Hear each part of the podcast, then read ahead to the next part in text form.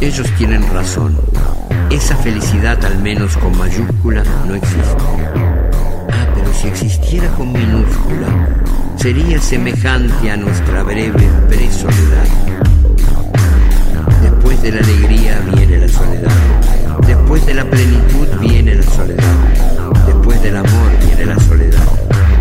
Ya sé que es una pobre deformación, cierto es que en ese durable minuto uno se siente solo en el mundo, sin asideros, sin pretextos, sin abrazos, sin rencores, sin las cosas que unen o separan. Y en esa sola manera de estar solo ni siquiera uno se apiada de uno mismo. Los datos objetivos son como sigue. Hay 10 centímetros de silencio entre tus manos y mis manos.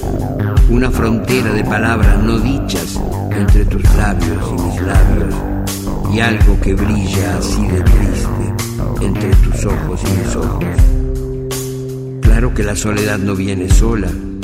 Si se mira por sobre el hombro mustio de nuestras soledades, se verá un largo y compacto imposible, un sencillo respeto por terceros o cuartos, ese percance de ser buena gente.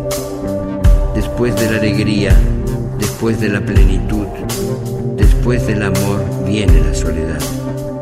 Conforme, pero ¿qué vendrá después de la soledad? A veces no me siento tan solo si imagino, mejor dicho, si sé, que más allá de mi soledad y de la tuya, otra vez estás vos, aunque sea preguntándote a solas qué vendrá después de la soledad.